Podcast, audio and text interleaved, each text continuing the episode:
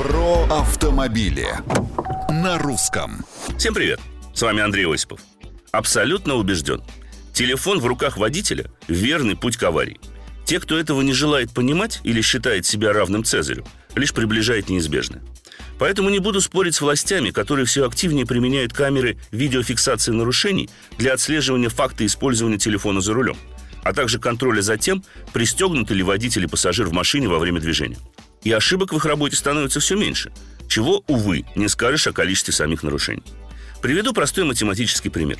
На скорости 60 км в час машина проезжает за секунду более 16 метров.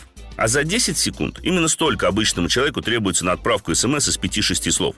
Автомобиль проедет уже 167 метров. Если эти 10 секунд водитель смотрел не на дорогу, а в экран смартфона, происшествие практически неизбежно. Тем более в крупном городе, таком как Москва, где дорожная ситуация меняется несколько раз за секунду. И никакие навыки, никакая суперреакция не спасет. Беда в том, что такие горе-водители представляют серьезную опасность и для себя, и для других людей.